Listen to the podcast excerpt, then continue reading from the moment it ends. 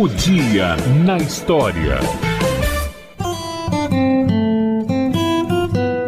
Yuri Alexeyevich Gagarin foi um cosmonauta soviético que, em 12 de abril de 1961, passou a ser o primeiro ser humano a viajar ao espaço a bordo da nave Vostok 1.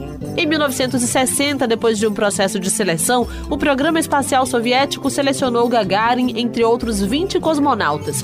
Foi submetido a uma série de experimentos e provas para determinar sua resistência física e psicológica durante o voo. Gagarin competiu nessa seleção com outro importante cosmonauta, German Titov.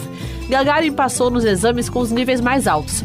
Ele representou da melhor maneira o ideal comunista, por ser filho de trabalhadores, ao contrário de Titov, que era filho de comerciantes, além do fato de German ser considerado um nome de origem alemã.